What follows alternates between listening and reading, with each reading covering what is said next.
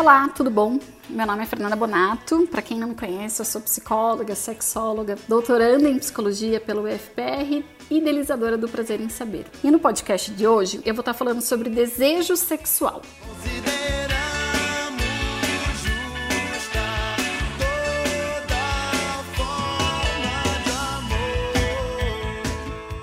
Desejo sexual é um dos principais temas dentro do meu consultório. É muito comum que as pessoas cheguem em consultórios de ginecologia, de obstetrícia, de urologista, de fisioterapeutas pélvicas, de psicólogas falando: estou com baixo desejo sexual.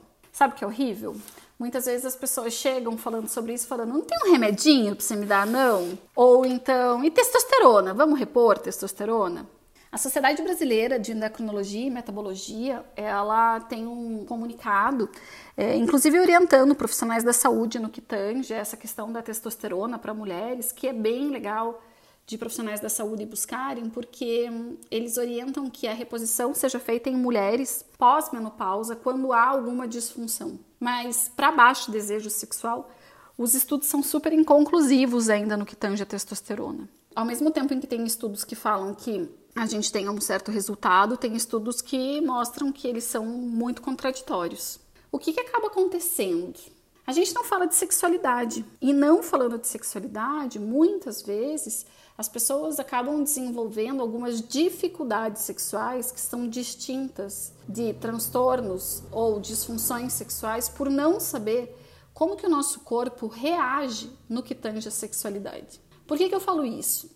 porque é natural o desejo sexual mudar conforme a nossa faixa etária, conforme o momento de vida que a gente está vivendo, conforme a quantidade de tempo que eu estou num relacionamento ou que eu não estou num relacionamento. E isso é comprovado cientificamente desde a década de 50 e 60 quando os estudos da sexualidade humana começaram a ser produzidos, principalmente sobre um viés dos profissionais da área da saúde, da medicina, da psicologia, da fisioterapia.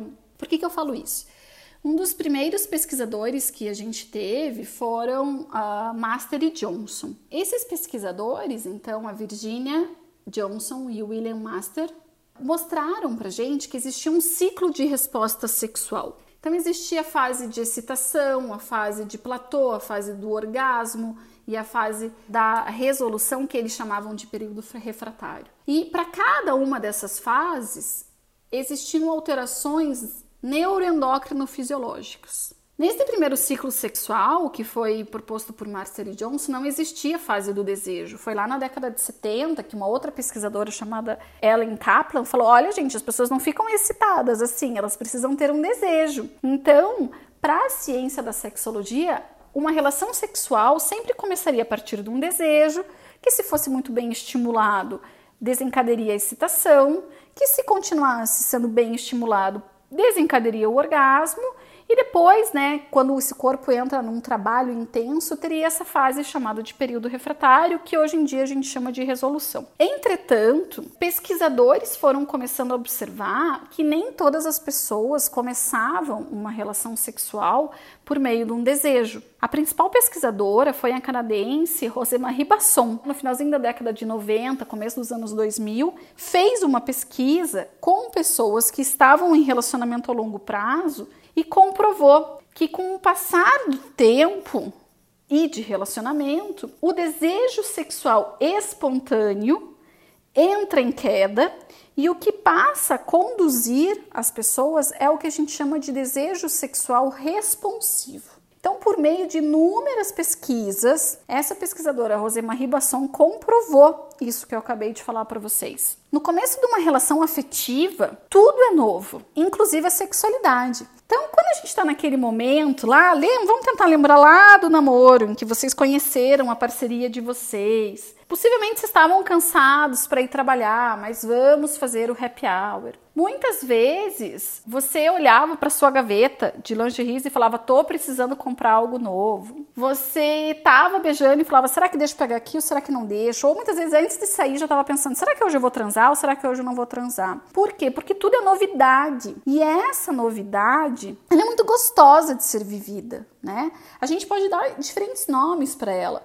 Mas o principal nome que a gente dá é essa paixão. Esse desconhecido faz com que toda hora seja a hora. E é por isso que a gente fala que existe um desejo sexual espontâneo. Ah, e se não tem casa, vamos no carro. Quantas pessoas já tiveram fantasias que nem no carro foi, já foi ali no banheiro da balada mesmo, né? Os pais saíam de casa, aproveitavam aqueles 15 minutos que iam estar sozinhos. Parou no sinal, já dava um beijo no sinaleiro. Por quê? Porque a paixão faz isso. Inclusive, existem diferentes neurotransmissores que circulam né? Diferentes áreas cerebrais são ativadas nesse momento.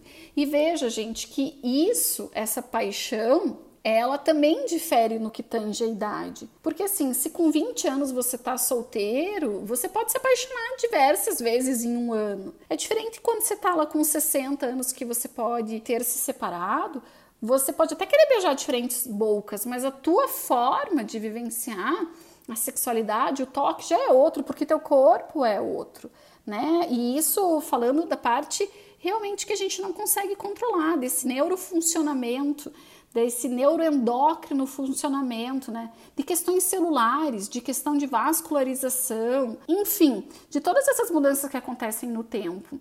Mas quando uma relação ela é recente, ela é nova, o que tem de acontecer então é isso. O desejo sexual ele é espontâneo. Eu não preciso fazer nada para ter desejo porque eu estou movida por aquela paixão, por aquela novidade. O que acaba acontecendo é que com o passar do tempo, essa paixão começa a se transformar em amor. Tem um livro que se chama Química do Amor e um filme que é bem divertidinho, Sessão da Tarde, que fala muito sobre isso. Tem uma autora também chamada Esther Perel que tem vários TED Talks é, no YouTube que são legais de vocês verem se vocês se interessam por esse tema e que também demonstram essas situações que eu estou falando para vocês, de que com o passar do tempo essa espontaneidade, esse não pensar sobre a relação sexual se transforma.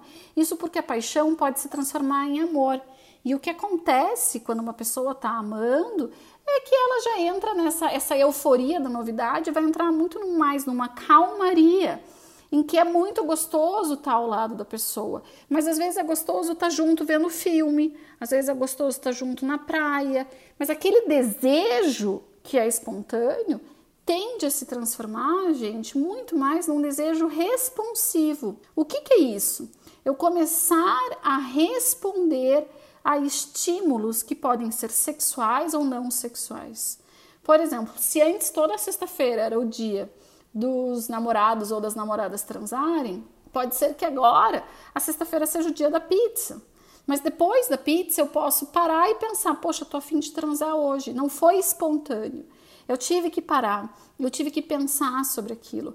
Ou eu tive que começar a fazer um cafuné na minha parceria e aquele cafuné começar a realmente falar: hum, isso tá gostoso. Nossa, faz tempo que a gente não transa, agora eu vou transar. Num podcast aqui do Prazer em Saber, eu conversei com o um urologista, Dr. Eduardo Miranda, e ele falou sobre esse desejo responsivo ser um desejo intelectual no sentido de que eu preciso parar para pensar sobre o sexo e daí me movimentar para ter uma relação sexual. Sabe qual que é o problema? Nunca ninguém me disse isso. Nunca ninguém disse que o desejo sexual espontâneo diminui com o tempo, idade, tempo de relacionamento, e o que aumenta é o desejo responsivo.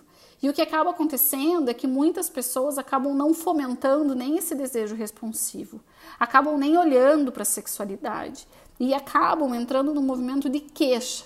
Ao invés de eu buscar uma relação sexual, ao invés de eu criar um clima, um cenário para uma relação sexual com a minha parceria, eu começo a me queixar. Eu começo a falar que você nunca mais quer saber de sexo, você não se cuida mais, e ao invés de eu fomentar, chegar dando um beijo, perguntar se precisa que compartilhar de alguma responsabilidade da casa com os filhos, começa a apontar o dedo. E seria importantíssimo, e é por isso que eu resolvi fazer esse podcast de hoje falando sobre desejo sexual espontâneo e responsivo, para que as pessoas primeiro tenham ciência de que existem duas formas de se desejar e de que com o passar do tempo eu vou ter que ter um olhar para minha sexualidade. Infelizmente, essa espontaneidade vai diminuir e o que eu vou ter que fazer é construir um momento para fomentar o carinho, o afeto, o erótico, né?